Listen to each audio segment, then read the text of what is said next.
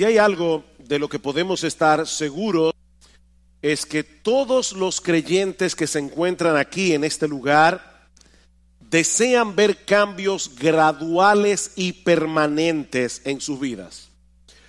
Todo verdadero creyente se encuentra en un proceso de santificación a través del cual nos vamos pareciendo cada vez más al carácter, a la imagen de nuestro bendito Señor y Salvador.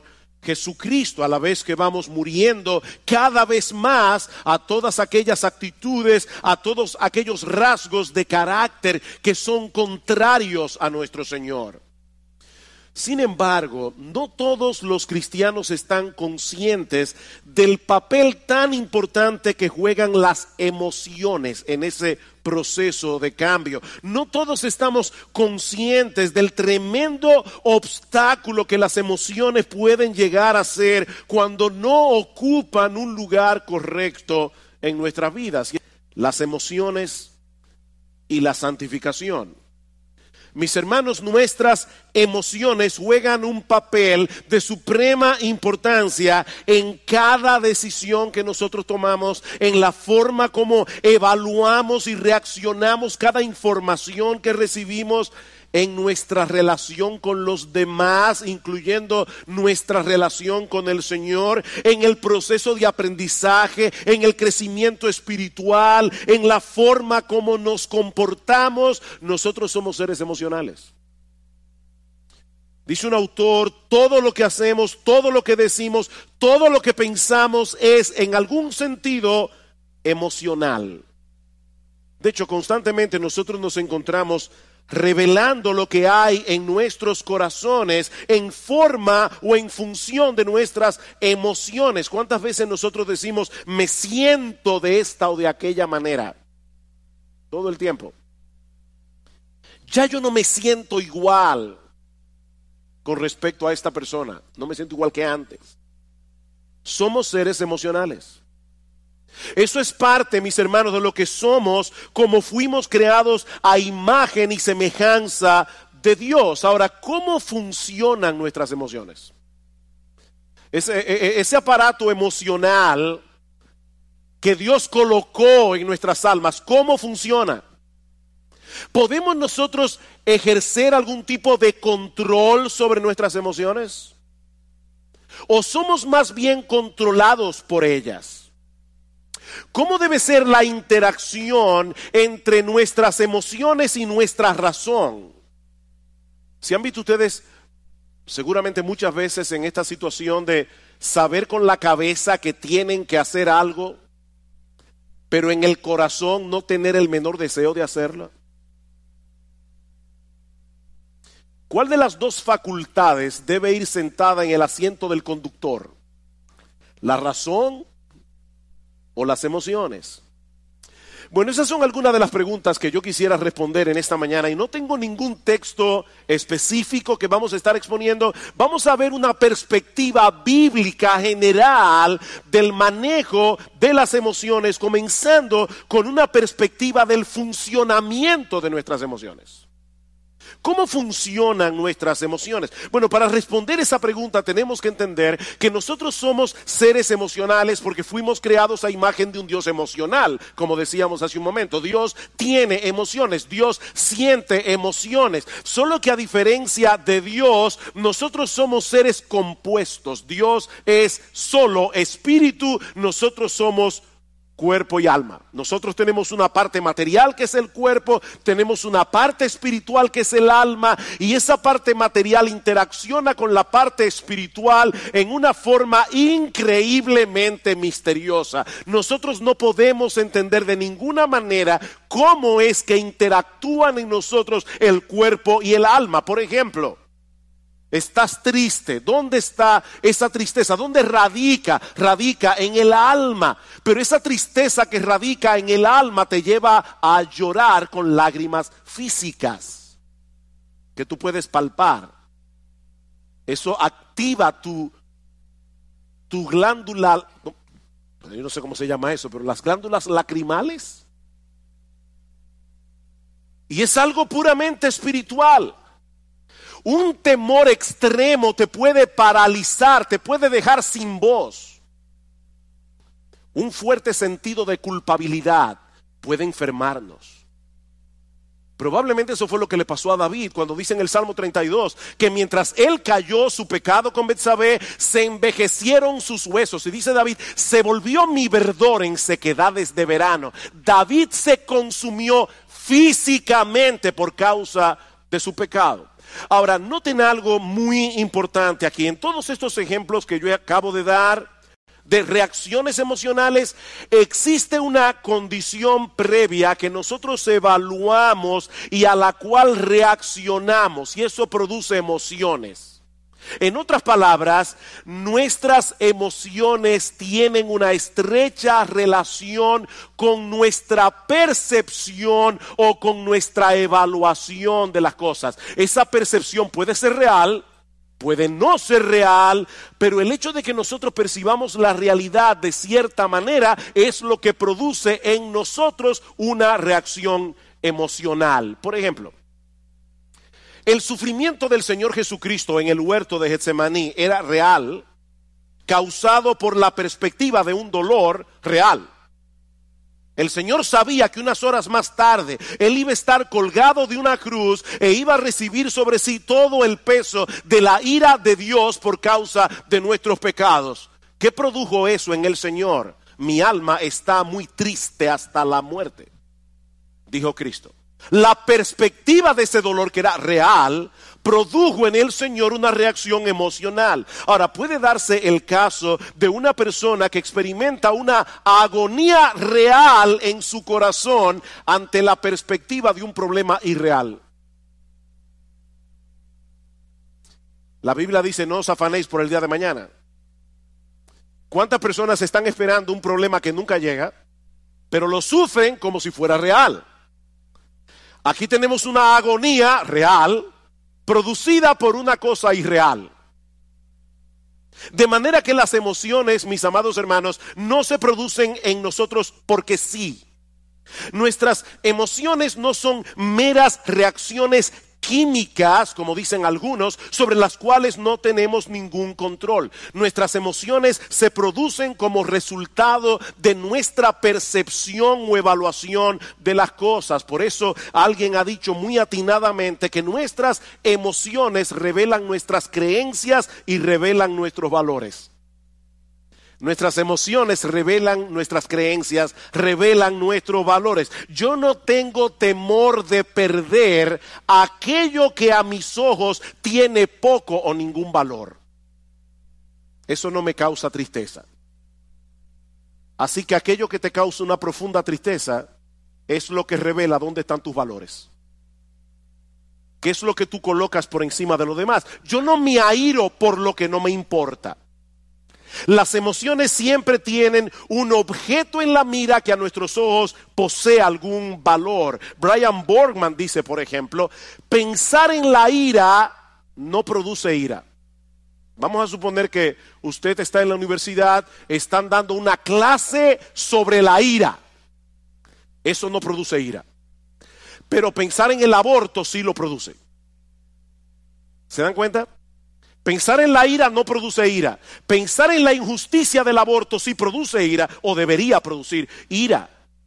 Ahora, por supuesto, e-, eso no significa que antes de experimentar una emoción nos detenemos a evaluar conscientemente lo que está sucediendo a nuestro alrededor para luego reaccionar. Eso es algo que ocurre de manera instantánea. Por ejemplo, si en medio de la noche, a las 3 de la mañana, tú estás profundamente dormido, escuchas un ruido atronador en la sala de tu casa, lo más natural es que sientas temor inmediatamente, aunque tú no tengas ni idea de lo que produjo ese ruido.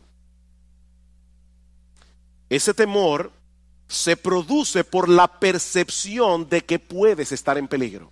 No es necesario que el peligro sea real. Tal vez fue que se cayó una lámpara, el gato la tumbó. Puede ser que no haya un ladrón en la casa. El peligro no es real. pero basta con que tengamos la percepción de que podemos sufrir algún tipo de daño y eso va a disparar en nosotros la emoción del temor. Y lo mismo ocurre a la inversa.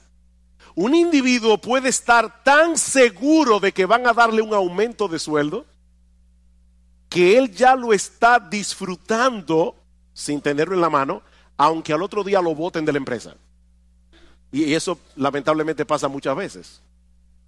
O puede suceder que, que, un individuo esté tan seguro de que la muchacha que le gusta le va a decir que sí, que él ya está experimentando la emoción de la boda.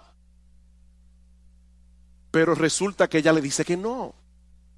Es así como funcionan nuestras emociones. El objeto de nuestra esperanza puede ser una mera ilusión, pero causa una emoción real. Ustedes recuerdan, luego de la victoria de Saúl contra el pueblo de Amalek, que Samuel mandó a llamar al rey Agag, a quien Saúl le había perdonado la vida, a pesar de que Dios le había dicho explícitamente que lo matara. Dice la Biblia en 1 de Samuel capítulo 15 versículo 32 que Agag vino delante de Samuel alegremente, pensando dentro de sí que el peligro había pasado. Unos minutos más tarde fue descuartizado. Su alegría fue real, pero su perspectiva de la realidad no lo era. Y eso nos lleva de la mano a nuestro segundo encabezado. Ya vimos, yo espero que se haya podido entender cómo funcionan las emociones, cómo se disparan las emociones.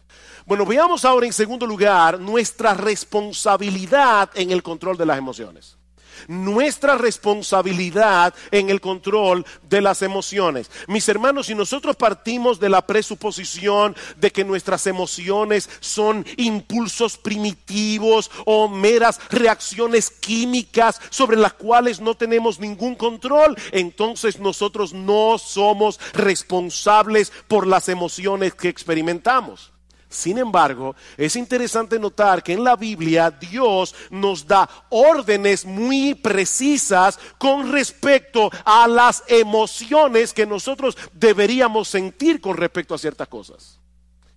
Dios nos da órdenes emocionales. Por ejemplo, en Deuteronomio capítulo 6, versículo 5. Dice que nosotros debemos amar a Dios. ¿Cómo? Con todo nuestro corazón, con toda nuestra alma, con todas nuestras fuerzas. Ese es un deber que Dios impone sobre el hombre. Y eso no solo incluye nuestra voluntad, eso incluye nuestras emociones. Mis hermanos, lo que Él espera de nosotros no es una obediencia fría, formalista, mecánica a sus mandamientos. Lo que Dios espera de nosotros no es una ortodoxia fría. Lo que Dios espera de nosotros es que le amemos, le adoremos, que le alabemos, que le sirvamos con todo nuestro ser. Y eso incluye nuestro intelecto, incluye nuestra voluntad e incluye nuestras emociones. ¿Qué dice el Salmo 100? Cantad Alegres a Dios, habitantes de toda la tierra. Venid ante su presencia con regocijo. Nosotros debemos venir a la casa de Dios, debemos venir a encontrarnos con el pueblo de Dios y sobre todas las cosas debemos venir a la presencia de Dios con una expectativa de alegría. Ahora ya yo me imagino a algunos aquí pensando, Pastor, pero es que yo no puedo darle una orden a mis emociones para sentir ciertas cosas o para dejar de sentir otras cosas. ¿Cómo, cómo yo hago eso? Y eso es verdad, en parte.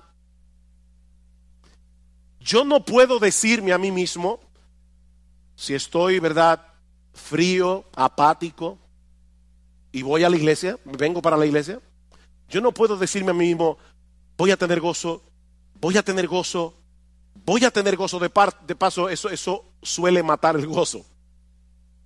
Cuando tú te levantas por la mañana y dices, yo tengo que tener gozo, eso no te va a producir gozo. Ahora, ¿no tiene algo interesante en ese texto de Deuteronomio 6 que yo acabo de citar? Dice el Señor, amarás, ¿verdad? Amarás al Señor tu Dios con todo tu corazón, con toda tu alma, con toda tu mente. Y luego el pasaje continúa diciendo, y estas palabras que yo te mando hoy estarán sobre tu corazón y las repetirás a tus hijos y hablarás sobre ellas estando en tu casa y andando por el camino y al acostarte y cuando te levantes y las atarás como una señal en tu mano y estarán como frontales entre tus ojos y las escribirás en los postes de tu casa y en tus puertas. En otras palabras, ese amor de Dios se nutre del conocimiento que nosotros obtenemos acerca de Dios por medio de su revelación. Para amar a Dios con todo nuestro ser, alma, intelecto, voluntad, emociones, necesitamos información fidedigna acerca de Dios. Una información que según este texto nosotros debemos traer continuamente a nuestras cabezas y a la mente de nuestros hijos. En otras palabras, hay una relación estrecha entre nuestras emociones y nuestro conocimiento. Hay una relación estrecha entre nuestras emociones y nuestro proceso de pensamiento. Por ejemplo, Salmo 18, versículos 1 al 3, dice el salmista, yo te amo, Jehová, fortaleza mía Jehová, roca mía y castillo mío, mi libertador, Dios mío, fortaleza mía, en él confiaré, mi escudo y la fuerza de mi salvación, mi alto refugio. Invocaré a Jehová, quien es digno de ser alabado y seré salvo de mis enemigos. Estas expresiones de amor de parte del salmista surgieron de una percepción adecuada de Dios, fruto de la percepción y del conocimiento verdadero que el salmista tenía acerca de Dios. Dios es un refugio, Dios es un castillo en el cual podemos escondernos en tiempos de aflicción. Y lo mismo podemos decir acerca del amor al prójimo. Los dos mandamientos más importantes son amarás al Señor tu Dios y al prójimo como a ti mismo. Y eso incluye emociones de compasión, eso incluye emociones de misericordia. Ahora, ¿cómo surgen esas emociones en nosotros? Escuchen este pasaje en Levítico 19:33. Cuando el extranjero morare con vosotros en vuestra tierra, no le oprimiréis. Como a un natural de vosotros tendréis al extranjero que mora entre vosotros y lo amarás como a ti mismo porque extranjero fuisteis vosotros en la tierra de Egipto. ¿Se dieron cuenta de esa conexión? Lo amarás como a ti mismo, porque extranjeros fuisteis vosotros en la tierra de Egipto. En otras palabras, la memoria de sus penurias, cuando ellos eran extraños, extranjeros y esclavos en Egipto, podía disponer sus corazones a experimentar misericordia y compasión por los extranjeros. El hecho de podernos conscientemente en el lugar del que sufre es una forma de cultivar algunas emociones que generalmente acompañan un amor genuino al prójimo. ¿Saben cuál es nuestro problema? Nosotros vivimos tan centrados en nuestro pequeño mundo, en nuestro pequeño reino, que no nos ponemos en el lugar de los demás y consecuentemente no sentimos las emociones que deberíamos sentir asociadas con el amor al prójimo somos demasiado egocéntricos.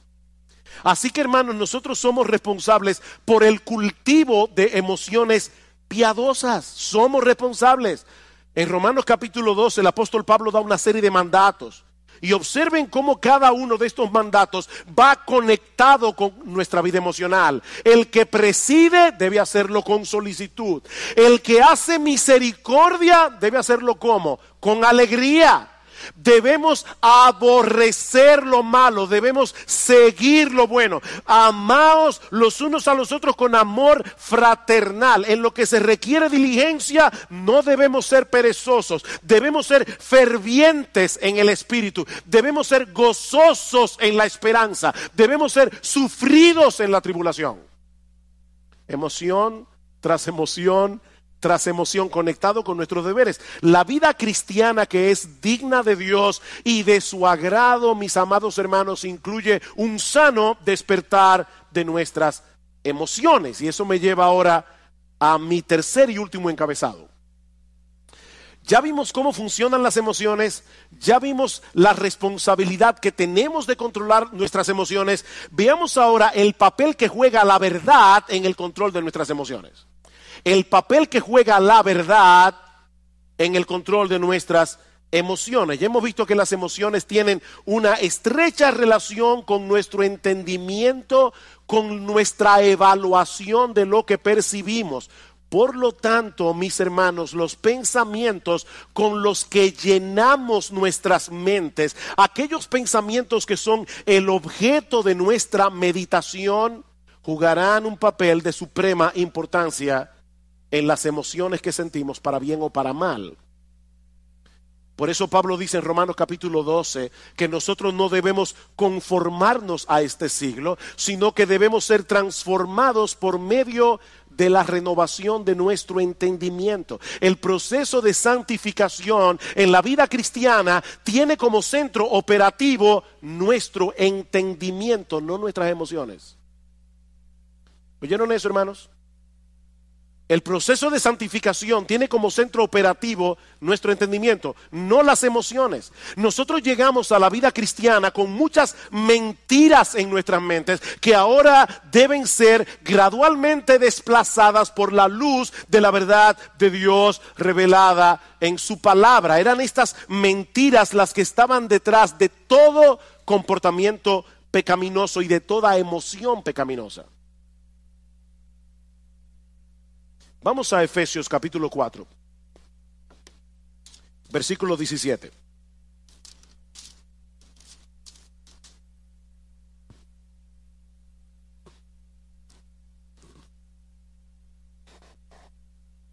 Dice Pablo, versículo 17, esto pues digo y requiero en el Señor, que ya no andéis como los otros gentiles que andan en la vanidad de su mente, teniendo el entendimiento entenebrecido, ajenos de la vida de Dios, por la ignorancia que en ellos hay, por la dureza de su corazón.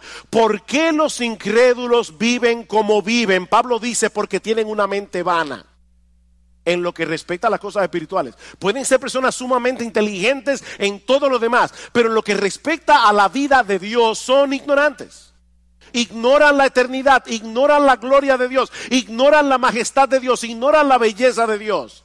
Y por esa razón van detrás de cosas vanas.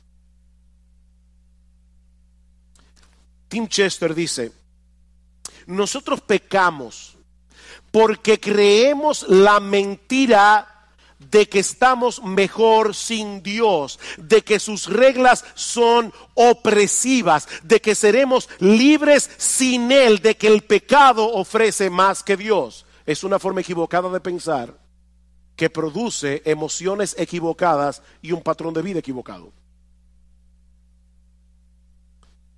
Más adelante dice Chester, no mucha gente se ve a sí misma como alguien que cree mentiras pero cada vez que nosotros dejamos de confiar en la palabra de Dios, estamos creyendo en otra cosa, ¿no es así? Y esa otra cosa siempre es una mentira. La palabra de Dios es verdad. Todo lo que tú crees que es contrario a la palabra de Dios es una mentira. Y esa mentira va a producir en ti pecado. Y mis hermanos, esto es algo crucial. Recuerden que nuestras emociones dependen de nuestra percepción de la realidad. ¿Por qué nos deprimimos y nos amargamos ante las circunstancias adversas de la vida? ¿Por qué? Oh, pastor, pero eso es obvio. Si yo tengo un problema económico, me voy a deprimir porque tengo un problema económico. Si tengo un problema de salud, me voy a deprimir porque tengo un problema de salud. No, no. La razón por la que nos deprimimos y nos amargamos ante las circunstancias adversas de la vida es porque en el fondo de nuestros corazones nosotros no creemos que Dios esté en control. Es porque en el fondo de nuestros corazones nosotros no creemos que Dios nos ama. Nosotros no creemos que Dios está obrando a nuestro favor. ¿Se dan cuenta? Y no importa lo que tú digas con tu boca acerca de lo que tú dices creer. No, tu vida emocional revela qué es lo que tú realmente crees. Alguien decía que hay una brecha, un, abismo entre lo que nosotros creemos en teoría y lo que creemos en la práctica. Hay una, hay una brecha allí. Déjenme ponerles un ejemplo. Y quiero ser lo más práctico que yo pueda, por eso estoy poniendo muchos ejemplos en esta mañana, porque este no es un tema fácil de entender, no, no es algo tan fácil de agarrar conceptualmente. Basado en la enseñanza de Pablo en la carta a los colosenses, una de las cosas que Pablo nos dice en esa carta es que nuestra identidad está en Cristo y que nosotros estamos completos en Él. Colosenses capítulo 2, versículo 9 al 10. Eso quiere decir, mis amados hermanos, en términos bien prácticos, que nosotros no tenemos que tratar de probarle nada a nadie. Nosotros no tenemos que tratar de impresionar a nadie con nuestro desempeño, porque nuestra valía no depende de nosotros, depende únicamente de Cristo. Nosotros ni siquiera tenemos que tratar de impresionar a Dios porque ya Jesús lo impresionó por nosotros. Ahora bien, un creyente puede estar aquí hoy en la mañana escuchando esto que yo acabo de decir como una declaración, nuestra valía, nuestra identidad, todo está en Cristo, nosotros estamos completos en Cristo. Un creyente puede estar aquí hoy, ahora mismo, en esta mañana, y estar asintiendo a esta enseñanza bíblica con todas sus fuerzas. Si nuestra identidad está en Cristo, o como dice Pablo en el capítulo 3 de Colosenses, nuestra vida está escondida en él. Pero resulta que mañana, cuando este individuo que está aquí sentado hoy llega a su trabajo, le dan la información de que él ha sido despedido.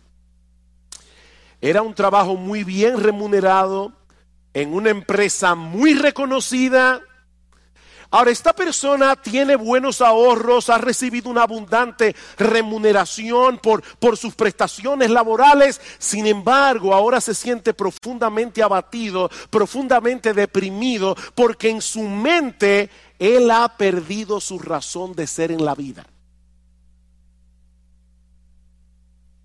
Antes él era alguien, porque él trabajaba en esta empresa tan reconocida. Pero ahora él se siente como un don nadie.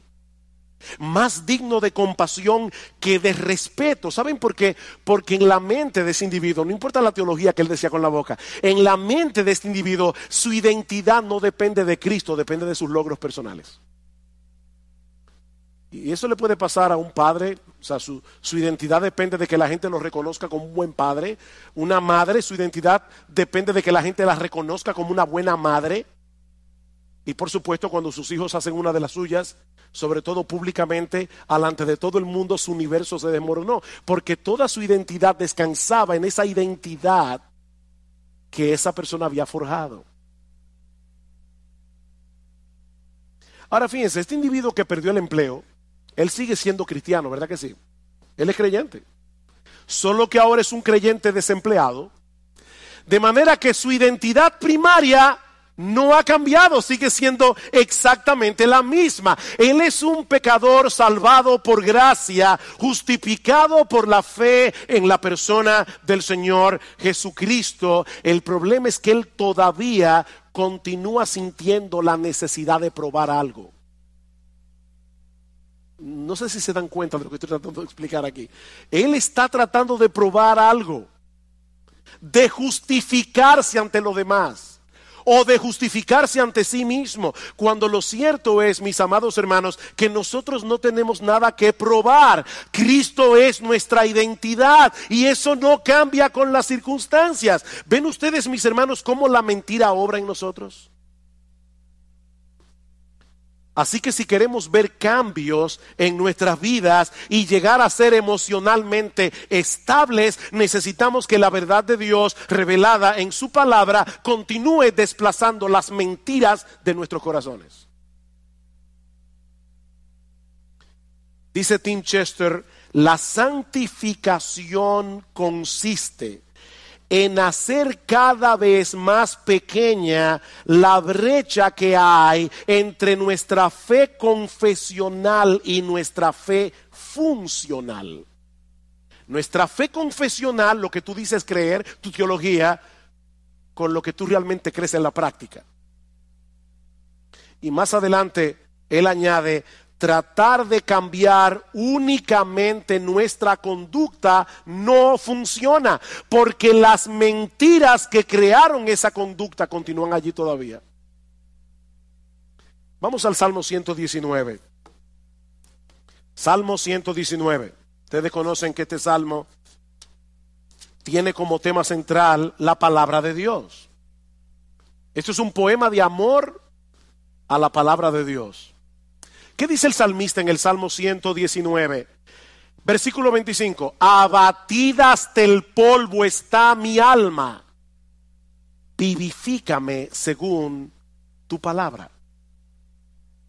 ¿Qué puede sacarte de ese abatimiento? La verdad de la palabra de Dios. Versículo 28. Se deshace mi alma en ansiedad ¿Qué debo hacer? ¿Tomar un ansiolítico? No, susténtame según tu palabra.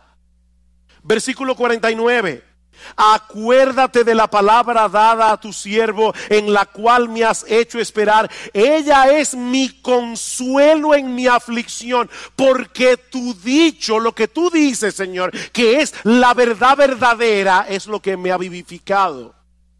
Versículo 92 si tu ley no hubiese sido mi delicia, ya en mi aflicción hubiera perecido. Nunca jamás me olvidaré, me olvidaré de tus mandamientos, porque con ellos me has vivificado, con la palabra de Dios. Versículo 111, por heredad he tomado tus testimonios para siempre, porque son el gozo de mi corazón.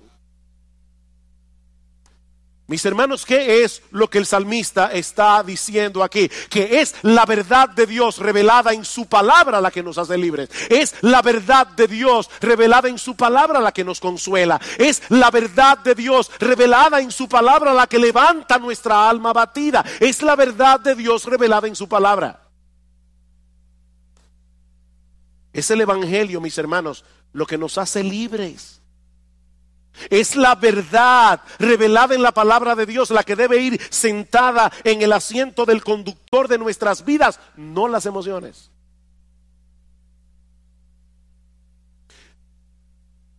Imagínate que tú pecas contra Dios en cualquier cosa y tú sabes que pecaste.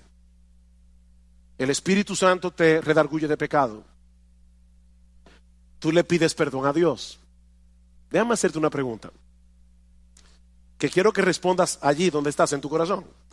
¿Cuántas veces tú has pecado contra Dios, le has pedido perdón por tus pecados y sigues sintiéndote culpable? ¿Cuántas veces? ¿Cuántas veces tú pecas contra Dios, pides perdón y todavía hay una voz dentro de ti que te dice, qué fácil, después que hiciste lo que te dio la gana, ahora tú quieres venir delante de Dios para que te perdone. Aquí las emociones nos están traicionando. Porque la Biblia dice que si confesamos nuestros pecados, Él es fiel y justo para perdonar nuestros pecados y limpiarnos de toda maldad. ¿A quién tú le vas a creer?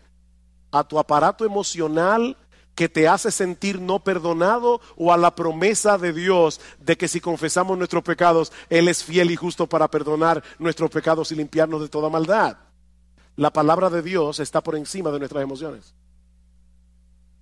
Es que Dios ha dicho claramente que Él nos perdona cuando nosotros confesamos nuestros pecados. No debemos sentar las emociones en el asiento del conductor. Mis hermanos, si no nos mantenemos predicándonos a nosotros mismos estas verdades, no vamos a poder mantener un saludable control de nuestra vida emocional. Salmo 103, versículo 2. Bendice alma mía a Jehová y bendiga todo mi ser su santo nombre. Bendice alma mía a Jehová y no olvides ninguno de sus beneficios. Él es quien perdona todas tus iniquidades. Él es el que sana todas tus dolencias. Él es el que perdona todas tus iniquidades. Pero lamentablemente muchos creyentes olvidan este aspecto fundamental de la vida cristiana. Como dice Sinclair Ferguson, nuestro problema es que pensamos con nuestros sentimientos, no con la cabeza. Nosotros pensamos con el corazón, pensamos con los sentimientos. Tiene que poner otro ejemplo. ¿Qué debe hacer un creyente que no siente gozo en Dios? ¿Alguna vez has venido a la iglesia y estás cantando y tú tienes el corazón como un témpano de hielo? Eso nunca te ha pasado. Te felicito. A mí me ha pasado. ¿Y saben qué lo, hablando en buen dominicano, lo que da más cuerda cuando uno está así? Tener un hermano al lado que esté encendido en fuego. uno está aquí tratando de, de alabar a Dios, pero uno sabe que está con el corazón como un témpano de hielo. Y el hermano que está aquí al lado está, él está en el cielo. ¿Qué debe hacer un creyente en esa situación? Él debe, eh, eh, una de las cosas que él no debe hacer, una de las cosas que él no debe hacer es fingir una emoción que él no tiene. No hagas eso, eso es mentira.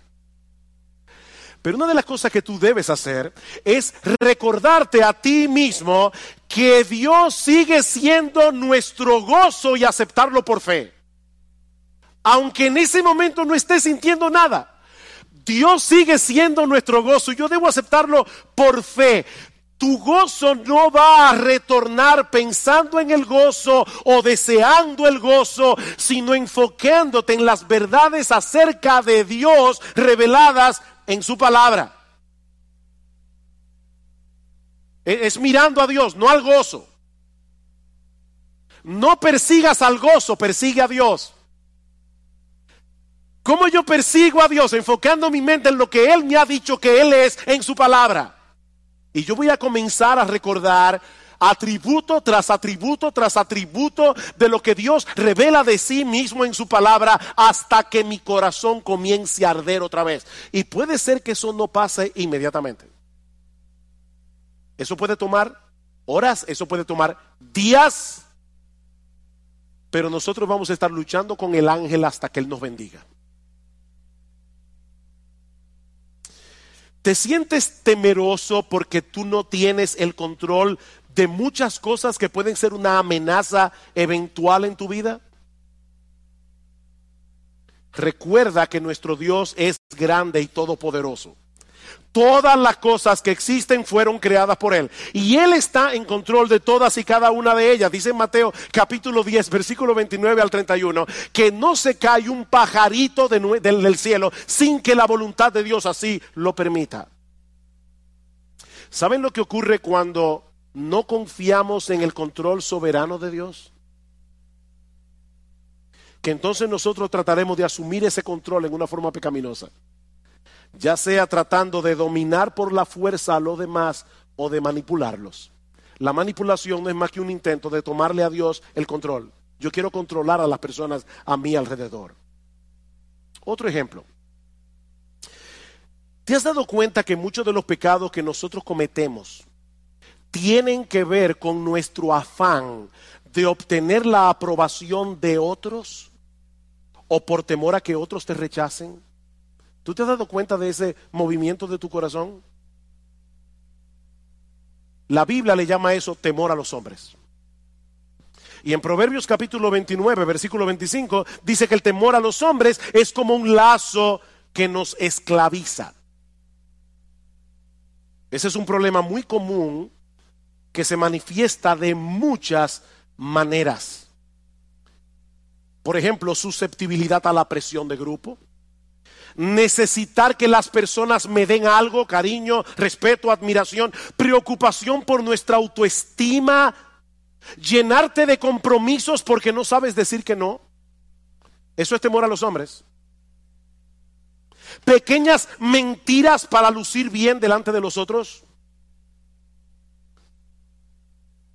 compararte con otras personas, sentir temor de compartir el Evangelio, eso es temor a los hombres. ¿Cómo podemos lidiar adecuadamente con el temor a los hombres?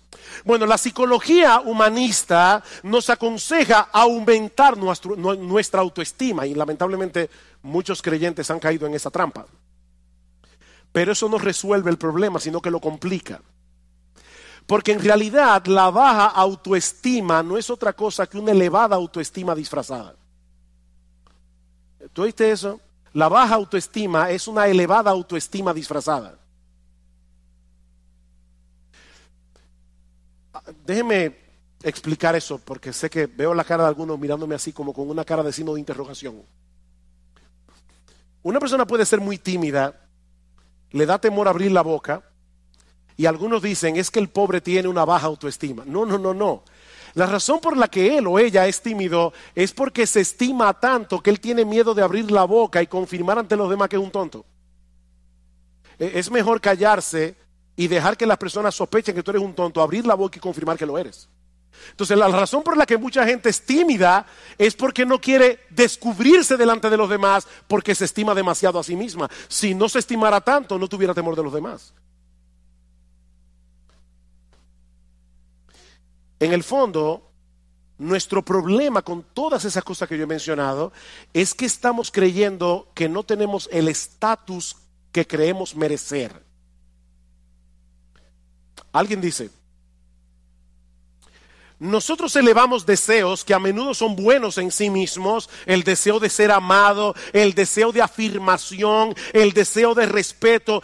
Elevamos eso al nivel de necesidades sin las cuales pensamos que no podemos tener una vida equilibrada. Hablamos de necesitar la aprobación y la aceptación de otros cuando nuestra verdadera necesidad es glorificar a Dios y amar a las personas. Esa es tu verdadera necesidad, glorificar a Dios, no que la gente viva para ti. ¿Cuál es el remedio para el temor a los hombres? El temor a Dios el temor a Dios. Él es grande, Él es glorioso, Él es digno de admiración, Él es digno de temor reverente, Él es digno de adoración. Medita a menudo en su gloria, su grandeza, su justicia, su santidad, su amor, su poder, su esplendor, su belleza, su gracia, su misericordia, su compasión. Y tú vas a ver cómo el temor a los hombres comienza a desvanecerse en tu corazón. Salmo 27. Salmo 27, versículo 1. Jehová es mi luz y mi salvación. ¿De quién temeré? Jehová es mi luz y mi salvación, ¿de quién temeré? Jehová es la fortaleza de mi vida, ¿de quién he de atemorizarme? Cuando se juntaron contra mí los malignos, mis angustiadores y mis enemigos para comer mis carnes, ellos cayeron y tropezaron, aunque un ejército acampe contra mí, no temerá mi corazón, aunque, aunque contra mí se levante guerra, yo estaré confiado. ¿Por qué? Porque Jehová es mi luz y mi salvación. Imagínate ese Dios al lado de la persona a la que tú le temes. Y lo vas a ver como una pulga. ¿Te sientes atraído por las cosas de este mundo? Y se te está haciendo difícil decir que no a esas cosas porque te prometen emociones como deleites, placer, alegría, una vez más, mis amados hermanos, la respuesta de la Biblia no es escoger entre un santo aburrimiento y un pecado entretenido. No. La Biblia nos invita más bien a buscar ese deleite, ese placer, esa alegría en el único lugar donde realmente puede ser hallado, en Dios mismo. En Dios mismo. ¿Recuerdan ustedes lo que Cristo le dijo a la mujer samaritana? El que bebiere de esta agua volverá a tener sed, mas el que bebiere del agua que yo le daré no tendrá sed jamás, sino que será en él una fuente de agua que salte para vida eterna. ¿Qué es esa fuente de agua? ¿Saben qué es esa fuente de agua? Dios mismo. Es el Espíritu Santo morando en nuestro interior. ¿Y cómo lo sabemos? Porque más adelante en Juan capítulo 7, versículo 37 al 38, escuchen lo que dice el Señor Jesucristo. En el último y gran día de la fiesta, Jesús se puso en pie y alzó la voz diciendo, si alguno tiene sed, venga a mí, beba. El que cree en mí, como dice la escritura, de su interior correrán río de agua viva. ¿Qué le dijo a la samaritana? El que bebiere de esta agua volverá a tener sed. El que bebiera del agua que yo le daré no tendrá sed jamás, sino que será en él una fuente de agua que salte para vida eterna. ¿Cuál es esa fuente de agua? Versículo 39. Esto dijo del Espíritu que habrían de recibir los que creyesen en él. Es Dios por su Espíritu morando en nuestro corazón. Es una fuente de agua que salta para vida eterna.